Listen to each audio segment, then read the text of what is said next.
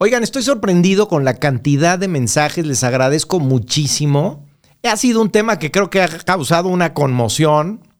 Eh, hay de todo, pero yo agradecido. Y vamos a continuar. Esta va a ser una segunda parte del tema de los test vocacionales. Y quiero empezar hablando de las características. Les recuerdo que a mí no me gustan los test vocacionales. Considero que pueden ser una herramienta, pero no pueden ser la base total para una decisión. Yo te diría, el test no puede ser el más del 20%. Quien te diga lo contrario, o te quiere vender, o le interesa poco tu futuro. Al buscar estos temas y no encontrar, decidimos crear. Esto es Insustituibles. Bienvenidos.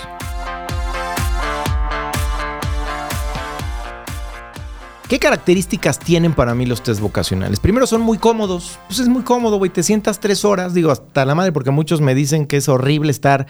Pues sí, sí, yo también los viví. Tres, cuatro, seis horas. ¿Te, eh, eh, ¿Te gusta ir a las fiestas o te gusta quedarte en tu casa? ¿Te gusta leer libros? ¿Te motiva a eh, mover formulitas? Pero seamos honestos, son cómodos, güey. Porque pues llenas, te dan un resultado y dices, ah, jalo no sé, eh, ¿qué pedo? No tiene nada que ver conmigo, pero te da un resultado.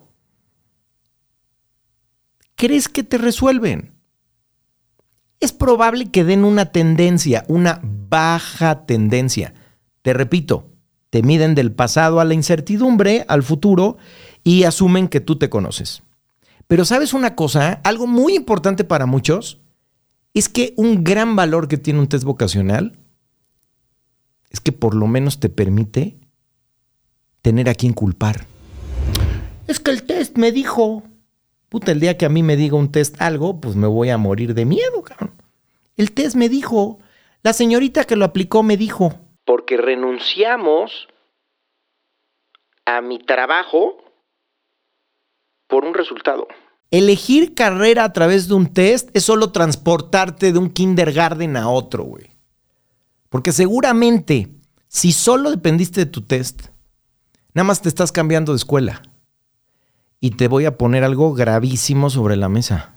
Por favor, analiza cómo fue tu experiencia en la preparatoria.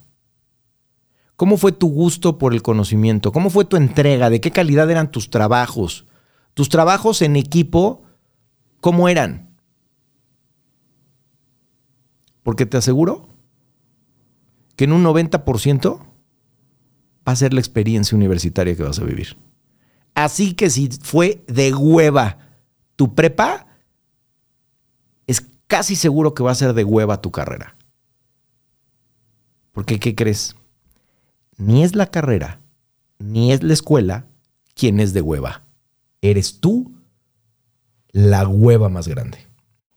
Un test creo que es algo básico pero no lo considero necesario. Son brutalmente impersonales y hay miles, hay cientos. ¿No te genera suspicacia eso? Entonces quiere decir que no hay el test. Y unos te miden que las zonas cerebrales y otros te miden tus habilidades y tus talentos. Talentos, me encanta cómo confundimos tristemente. Y te miden la orina, te miden la carburación. Te, güey, no eres coche. O sea, no, no, no, no vamos a meter un artefacto para ver cómo está la computadora. No evites atreverte. No evites trabajar. Para elegir, de entrada se tiene que conocer lo elegido. Ya hablaremos de las clases de orientación vocacional también y hablaremos de lo desafortunado que ha sido el concepto de orientación vocacional. Y quiero a muchas amigas y a mucha gente que sí se esmere que hace un trabajo verdaderamente profesional, no valorado. No valorado. Pero son muy poquitas, ¿eh? Poquitititas, o sea, no me pasan de 10, 8, 6. Y miren que conozco mucho, mucho. Los test son caros para lo que son. Muy caros para lo que son. 4 mil pesos, ¿eh? Carísimos. 3 mil. 500. Son caros si son tu única fuente. Te dan muchas opciones. Ay, aparte te ponen, ¿cómo te gusta que te digan? Iñaquito. Ay, Iñaquito. Pues fíjate que, ay, eres un hombre muy talentoso, porque siempre te tratan de elevar, te motivan. Ay, eres muy talentoso, acabamos de revisar, qué bruto, tú formas parte de un grosor de la población. Ok. Y al final, los resultados. Pues Iñaki, la verdad es que está muy amplio el margen. Fíjate que tú te puedes dedicar a A, B, a C, a D, a A, A. Ah. Cuando estás en la adolescencia, lo que menos quieres son opciones. Lo que necesitas es llegar a, ahora sí a un punto. Porque terminan confundiendo más de lo que orientan. Para mí, han muerto. Han muerto repito, si solo son tu única fuente. Si solo son una herramienta, podría ser. Recuerden que nos dan una idea. Antes de empezar con un test, yo te diría empieza con una intención. Porque algo más importante que una meta es una intención. La meta puede cambiar, la carrera puede cambiar. ¿Cuál es tu intención? Y la palabra que no soporto que es el himno de los huevones, es no sé. No sé. No sé. No sé. Pero es que, ¿qué quieres? No sé. ¿Sabes qué quiere decir no sé? ¿Sabes qué proyectas cuando dices no sé? No sé y no me importa. Porque no es no sé. Puedo decir, estoy confundido, pero ¿cómo le hago? O sea, abierto, ¿cómo le hago?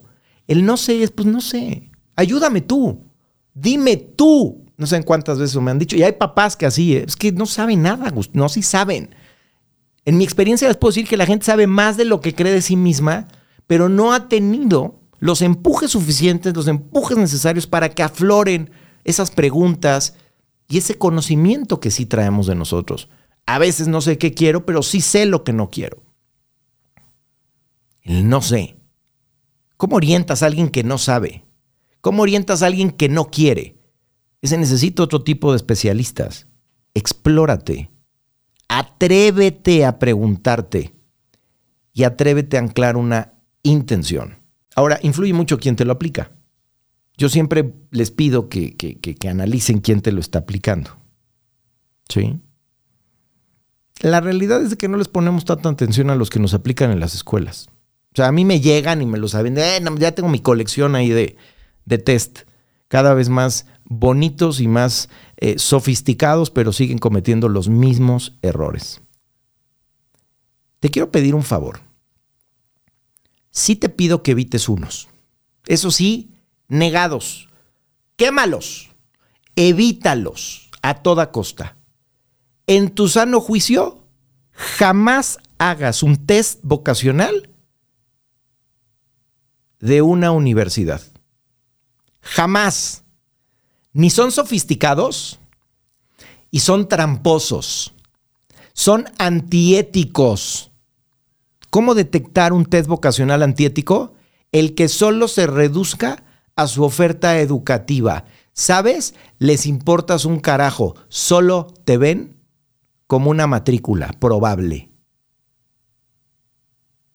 Las universidades no son expertas en orientación vocacional. Dentro de eso ni existe. Luego te explico quien te atiende no le interesa lo que te guste, no le interesa tu vocación, que también esa es una trampa de palabra. Ya vamos a ir despejando. Lo que les interesa es que les compres. Son una mercadería. Hablaremos también de las espantosas ferias de universidades y las trampas de la mercadotecnia. No le hagas caso a los test universitarios. Investiga la historia, decía, de quienes te lo aplican. Esta persona, ¿por qué se dedica a lo que se dedica? Porque tú no necesitas, te decía en el capítulo anterior, a alguien que te traduzca. Necesitas a alguien que te empuje, que te amplifique. Parece que aquí dice esto, pero vamos a verte a ti. Cuando alguien diga que su modelo es único, huye. Yo lo he puesto en, mis, pasquines que definíamos hasta que me di cuenta lo tramposo que es esa palabra. y asumo que yo caí en la trampa. La mercadotecnia le ha hecho mucho daño a muchas áreas, y entre, y entre ellas a la educación, a la filosofía, no se diga a la política. Tú lo que necesitas es algo que venga de ti. Y desde ahí empezar a construir. Necesitas un proceso. Tienes que entender que esto es un proceso y la preparatoria debería de ser ese proceso.